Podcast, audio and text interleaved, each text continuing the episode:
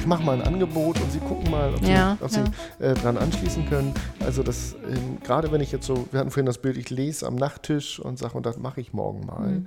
Und dann äh, voller Enthusiasmus in äh, die nächste Sitzung stolper und sage, jetzt machen wir mal die Connect-Übung, mh, dass dann mir eben auch wieder Widerstände entgegenkommen können. Ähm, dass ich es also auf, dass ich vielleicht ähm, es auf die richtige Art und Weise rüberbringen muss, dass ich bestimmte Dinge beachten muss. Ja. Vielleicht haben Sie auch mit ähm, ähm, anderen noch gesprochen im Rahmen des Buches, äh, der, des Entstehungsprozesses, die sowas gesagt haben wie, also ähm, ich habe es schon mal probiert, aber es gab Widerstände oder es gab andere in der Geschäftsleiterrunde, die waren ganz anders drauf und äh, da musste ich erstmal gegen angehen. Ähm, so- sorry, genau. Je- Jetzt habe ich den Punkt. Ich glaube, ich habe die Frage gerade nicht, nicht wirklich richtig verstanden. Ähm, bleiben wir mal bei der, bei der Connect-Übung, weil das, weil das ein gutes Beispiel ist. Connect ist ein Teil einer, einer gesamtheitlichen Methode, die Beyond Leadership heißt. Und Beyond Leadership ist eine Methode, die hat ähm, der Patrick Coden entwickelt, äh, dazu auch ein Buch geschrieben und wir haben einen der ich weiß nicht, ob, ob ich Mitbegründer das richtige Wort ist, aber auf jeden Fall jemand, der auch die Methode weiterentwickelt hat und sie intensiv betreut. Den haben wir eben auch in, auf dieser Reise kennengelernt, interviewt und so die Methode von ihm auch übernommen und beschrieben in, in dieser Geschichte. Und diese, diese, diese, es geht eigentlich darum, im Grunde genommen eine Organisation, ein Team, das sagt, okay, wir haben im Grunde genommen, haben wir da vorne ein Ziel, aber wir wissen nicht wirklich, wie wir da hinkommen sollen. Und da hilft eben dieses Beyond Leadership unter anderem. Einfach, wie, wie können wir auch gut zusammenarbeiten. Und der erste Schritt ist eben Connect. Und die Frage bei Connect ist, ähm, wer bin ich und warum bin ich hier? Und es braucht aber, und es kommt jetzt mal darauf an, wenn es eine, eine Gruppe ist, die, die auch sehr weit entwickelt ist, die mit solchen Fragen gut umgehen kann, ohne dass sie sagen muss, ich habe das und das studiert und ich habe jetzt zwei Kinder und ich bin seit den so und so vielen Jahren in diesem Job drin, denn darum geht es gerade nicht, Ja. diesen Lebenslauf runterbeten. Ähm, es geht wirklich darum, wer, bin ich als Person, wer bin ich als, als Mensch, was ist meine Persönlichkeit, was macht mich aus, was triggert mich, ähm, was verletzt mich aber auch. Ähm, und wenn man mit dieser diese Methode Menschen anbietet, die das aber gar nicht gewohnt sind, so wirklich mit, mit, mit diesem Thema auf, äh, Ja. ähm, herauszukommen, dann ist es extrem wichtig, dass das gut anmoderiert wird. Also man muss, vielleicht muss man auch mal ein Beispiel machen und selbst wirklich in, In Vorleistung in gehen. Vorleistung Genau, gehen.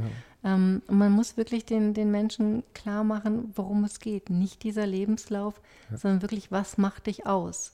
Und das wird ja auch in dem Buch, äh, das ist ja auch die, diese Geschichte in dem Buch, dass es dann einen gibt, der sagt, ihr spinnt doch alle. Ja. Also ich setze mich doch nicht hier hin und verplemper meine Zeit, ich gehe jetzt einfach. Und das ist tatsächlich etwas, was es auch in der realen Welt gegeben hat. Und das war eine der, der höchsten Führungskräfte, die in dieser Runde, also bei Connect ist das Schöne, es ist egal, ob es, ob es zehn Leute sind oder 300 Leute sind, man kann diese ähm, Übung mit, mit, mit all diesen Menschen machen und sie dauert die gleiche Zeit. Ähm, Wenn man sie Und- in Dreiergruppen einteilt. Genau, genau, wenn man sie in drei Gruppen einteilt. Also das, dafür müssen ja dann die Zuhörer das Buch auch lesen. ähm, aber da ist wirklich eine, eine der höchsten Führungskräfte aufgestanden und gesagt, also was soll ich hier mit zwei anderen Leuten im, im, im, im Kreis sitzen, ne? möglicherweise so Ringelpiez mit anfassen und erzählen, wer ich bin. Mhm. Ähm, ich interpretiere das jetzt so und möglicherweise tue ich diesem, diesem Menschen auch Unrecht, aber ich interpretiere das so, dass das jemand war, der in dem Moment damit nicht umgehen konnte, zu Ja. sagen, wer bin ich wirklich? Vielleicht hat er sich aber auch noch nie Gedanken darüber gemacht. Und er ist in, mit der Situation schlichtweg überfordert. Oh, da fällt mir jetzt ein Beispiel ein. Ich habe bei einem meiner Kunden mal ein längeres Gespräch geführt mit einem kaufmännischen Leiter, also totaler Zahlenmensch, sehr erfahren, auch bei großen Firmen in der Abwicklung mitgearbeitet. Und mit dem hatte ich das Gespräch. Es ging darum, wir wollten einen Stärkenfragebogen einsetzen und die Führungskräfte sollten anfangen. Und ich kam mit ihm in eine Diskussion, weil er war in der Abwehrhaltung und sagte, das mache ich nicht. Und dann sagte er irgendwann, wenn ich das mache, dann fülle ich diesen Fragebogen so lange mit einem Coach, den ich mir extern einkaufe, aus, bis das Ergebnis rauskommt, wo ich möchte, dass du dieses Bild von mir bekommst. Aber wie ich wirklich bin, zeige ich dir nicht. Und da war ich, also mir fehlten in dem Moment die Argumente und ehrlich gesagt fehlen sie mir bis heute, weil ich für diesen Standpunkt wenig Verständnis aufbringen kann. Das Einzige, was mich für meinen Kunden freut, ist, dass dieser Mensch nicht mehr in dieser Organisation arbeitet, Mm, was dann später und aus anderen Gründen sich so ergeben hat. Aber ähm, das ist äh, tatsächlich ja entweder eine Angst, äh, gesehen zu werden ähm, oder wohin zu schauen, aus meiner Sicht, das war meine Interpretation, oder ein so strategisches, taktisches, unauthentisches Denken, dass ich denke, das muss auch anstrengend sein, wenn ich den ganzen Tag mit so einer Maske rumlaufe.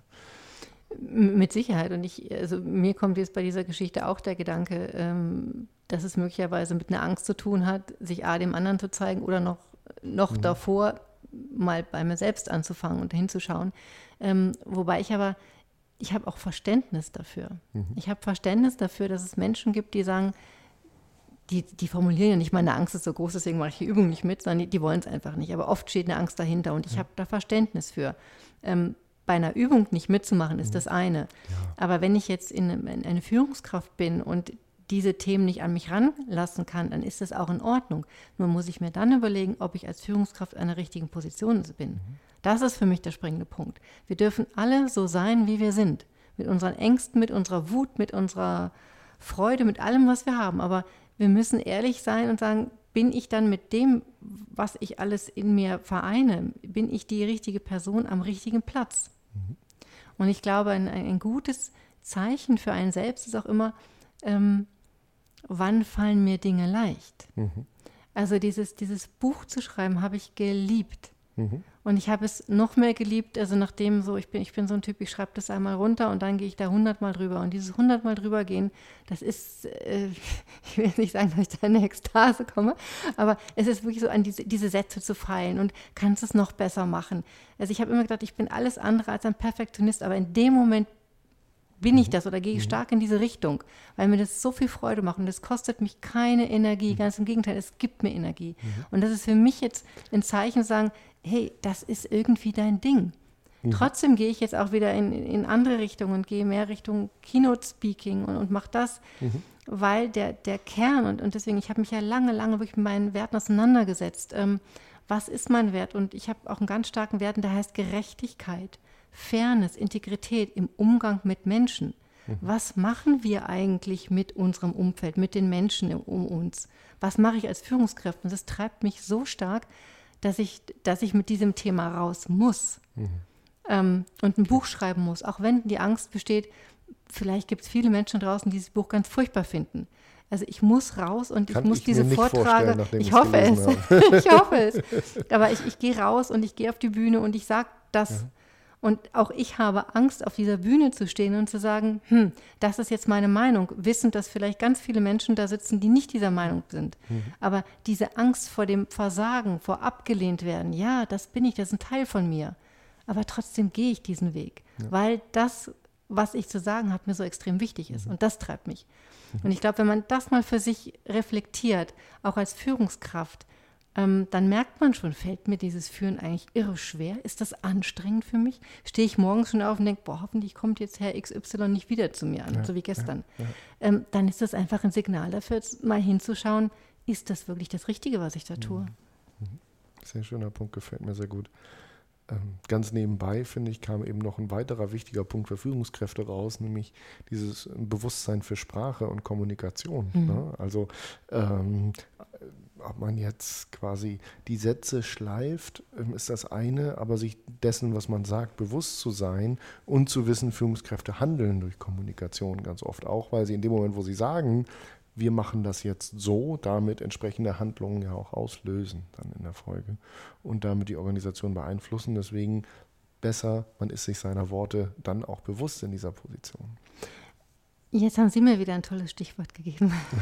Habe ich gern gemacht. Kommunikation. So soll das im Dialog genau, sein. Genau, so soll es sein. Ja. Wir spielen uns gegenseitig Bälle zu. Ähm, Kommunikation, auch das ist, ähm, wird, in einer, wird in einem Kapitel in, in diesem Buch bearbeitet. Ähm, und das habe ich im realen Leben eben auch schon als, als Coach erlebt. Es gibt ja Themen, die Führungskräfte mitzuteilen haben, die nicht schön sind. Ja also ich rede jetzt wirklich von, von schweren Themen nach dem Motto, wir müssen, wir müssen, wir haben vielleicht das Thema Mitarbeiter freisetzen, wir müssen einen Standort so. schließen, ja. all solche Dinge, die sind nicht schön. Ja. Und wie sage ich es jetzt meinem Kind? Mhm. Ähm, und dann gibt es auch Führungskräfte, die sagen, ich, ich will es wirklich mhm. auf eine ehrliche Art und Weise machen, aber ich weiß nicht wie. Und ich habe mit einer Führungskraft mal lange daran gearbeitet, ähm, und wir haben das nachher im Interviewstil gemacht. Wir sind auf die Bühne gegangen mhm. vor dem Team, es war ein relativ großes Team, ähm, und ich habe diese Führungskraft interviewt. Mhm. Und ich habe diese Führungskraft auch gesagt, was macht das jetzt mit dir hier zu sitzen? Mhm. Was macht das jetzt, wo du weißt, dass du eine Botschaft mhm. ähm, vermitteln musst, die dir schwerfällt, die dir selber wehtut? Und da kommt so etwas Menschliches, so etwas Persönliches raus. Und dann, dann hat man ein, es öffnet sich ein Raum wirklich für, für, für Ehrlichkeit. Und das spüren diese Menschen da. Ja. Mhm. Weil wir müssen doch nicht glauben, dass wenn wir, dass wenn wir irgendwas erzählen, was, was sich vielleicht nicht ganz so schlimm anhört, aber es ist wirklich nicht die Wahrheit, dass der auf der anderen Seite, der Empfänger, dass, dass, dass wir uns mit dummen Menschen umgeben. Die sind das nicht, die spüren das nicht. Und selbst wenn sie das nicht mal in einer persönlichen Kommunikation machen, sondern einen Brief schreiben. Wie oft habe ich im eigenen, auch ich selber als Mitarbeiter erlebt, dass mhm. äh, wirklich kritische Themen, da gibt es dann irgendwie so einen Serienbrief oder es gibt irgendwie so einen ne, im Intranet wird dann da den Mitarbeitern hier ist Corner Speakers und dann, dann setze ich da mal eine Na Nachricht rein. Mhm. Wo ich mir denke, geht's noch? Das verstehe ich gut. Ne? Verstehe ich gut. Mir, mir begegnen ja manchmal so Aussagen wie, also gut zu unseren Mitarbeitern sein. Ähm, also ich sag mal, Zahlen fressen Kultur. Also das ist mhm. was, wenn es uns gut geht, dann können wir noch ein Team-Event machen, dann bezahlen wir noch ein paar Incentives und dann sponsern wir da äh, ein Budget und dann sollen die mal ein bisschen, weiß ich nicht, in Escape Room oder ein bisschen Spaß haben und äh, paddeln gehen oder so. Ähm, aber ähm, wenn es hart auf hart kommt, Zahlen fressen Kultur sozusagen. Ähm, und ist das ein Vorwand vielleicht, um dem schwierigen Weg, äh, ja, oder den schwierigen Weg, den der Gero, der Protagonist in ihrem Buch geht, nicht gehen zu müssen? Also für, für mich auf jeden Fall. Ähm, denn wann ist denn die, wann, wann ist denn eine Kultur wichtig? Die ist doch dann extrem wichtig, also eine gute Kultur, in der, ja. in der Menschen ähm, auch eine gute Leistung erbringen können, mhm. ist doch erstmal sowieso per se wichtig, aber ist doch dann extrem wichtig, wenn es mir als, als Unternehmen nicht so gut geht. Mhm. Und dann ist es doch die beste Investition in dem Moment, die ich in meinem Unternehmen machen kann, ähm, zu sagen, ich investiere in die Mitarbeiter, damit wir auch da wirklich gemeinsam Wert schöpfen können und dann natürlich auch wieder aus dieser Krise rauskommen können. Mhm. Und es geht jetzt nicht darum, also ich meine, ich komme ja wirklich auch aus, aus einem Laden, der, der, der nicht zimperlich gewesen ist. Es geht jetzt nicht darum, naiv zu sein und zu sagen, naja, ähm, es, es gibt Zeiten, wo wir einen Standort schließen müssen. Es kommt auch immer darauf an, auf die Art und Weise, wie wir es tun. Und es kommt darauf an, wie wir das kommunizieren. Ja. Und wenn, wenn, es die, wenn es so ist, dass das passieren muss, Leute, dann lasst uns doch ehrlich sein. Ja. Aber wir haben, wir haben dann wieder so eine große Angst, dass dann, naja, dann laufen uns natürlich zuerst die guten Mitarbeiter weg und naja, je nachdem, inwieweit ja, wie weit die Investition, erst, erstens wissen es sowieso und zweitens ist ja auch immer die Frage, was für eine stabile Mannschaft habe ich denn da, wenn ich auch im Vorfeld schon lange investiert habe. Mhm. Was mich manchmal ganz, ganz kirre macht, ist so dieses, ähm, wir müssen jetzt beispielsweise beim Thema Recruiting mhm. anders agieren, sonst kriegen wir die Leute nicht. Mhm. Ja, aber wenn ich jetzt nur anders im Recruiting agiere, damit ich die Leute bekomme. Dann sind die in der dann, Probezeit wieder weg. Genau, dann sind sie in der Probezeit wieder weg. Aber dann muss ich mich doch auch wirklich, was für eine Haltung steht denn dahinter? Ja. Mhm. Und, und, das muss man sich wirklich mal überlegen, wenn ich mhm. etwas nur tue, ähm, damit ich nachher am Ende ein besseres Ergebnis habe und an der Sache aber im Grunde genommen gar nicht interessiert bin, mhm. dann muss ich mich, dann, dann ist das eine Haltung für ja. mich. Ja.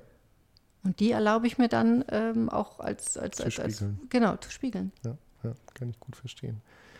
Wenn Führungskräfte jetzt also eine Sache richtig machen, was wäre das? Was können Führungskräfte, wenn sie jetzt eine Sache richtig machen, tun, außer das Buch lesen als erstes? genau. ähm, ich glaube, diese, diese Frage tief und ehrlich zu beantworten, warum führe ich? Mhm. Und das für sich vielleicht mal erstmal wirklich ganz, ganz alleine, warum führe ich überhaupt? Mhm. Und ähm, oft kommen, kommen dann ähm, die Antworten, ich will es einfach auch mal besser machen als die Leute, von denen ich geführt worden mhm. bin. Ähm, ich möchte was bewegen. Mhm. Ähm, ich will Karriere machen, ich will Geld verdienen, was mhm. auch immer es mhm. ist. Und ich will das gar nicht alles werten, obwohl ich, ich werte es doch am Ende des Tages, denn ich behaupte, dass das nicht ausreicht. Mhm wenn ich das Interesse am Menschen per se nicht habe, mhm. wenn das nicht, wenn ich damit diese Frage, warum führe ich, nicht beantworten kann, mhm. dann bin ich davon überzeugt, wird Führung für diese Person immer anstrengend sein. Mhm. Oder aber er wird definitiv nie eine wirklich, wirklich gute Führungskraft werden. Er oder sie. Mhm. Mhm. Ja. Okay. Also ein klarer Imperativ. Mhm. Der Titel des Buches, Fang an zu führen. Genau. Habe ich bis dahin irgendeine wichtige Frage vergessen zu stellen oder irgendetwas, was wir unbedingt noch erwähnen sollten bis hierhin? Wir haben, wir haben uns so toll unterhalten. Mhm. Das hat mir so viel Spaß gemacht, ähm, dass ich mhm. jetzt auch noch so, so voller, voller Euphorie im Kopf bin. Und ich glaube, nein, wir haben, ich glaube, wir haben, wir haben viele wichtige Dinge angesprochen und mir fällt jetzt auch, nee, mir fällt jetzt nichts mehr ein, was wir sagen, das muss ich jetzt noch loswerden ja. und sagen, ich überlege, aber nee.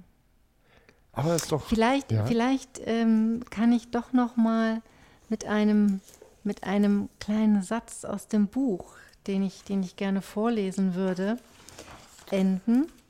Wunderbar. Mhm. Also das ist etwas, was, was mir ist wirklich so der letzte Satz und ich, ich, mhm. ich mag den so. Mhm. Die Veränderung kann nur mit mir beginnen. Und dafür brauche ich eine Vision, die mich trägt, einen Mut, der mich selbst überragt und eine zutiefst moralische Haltung.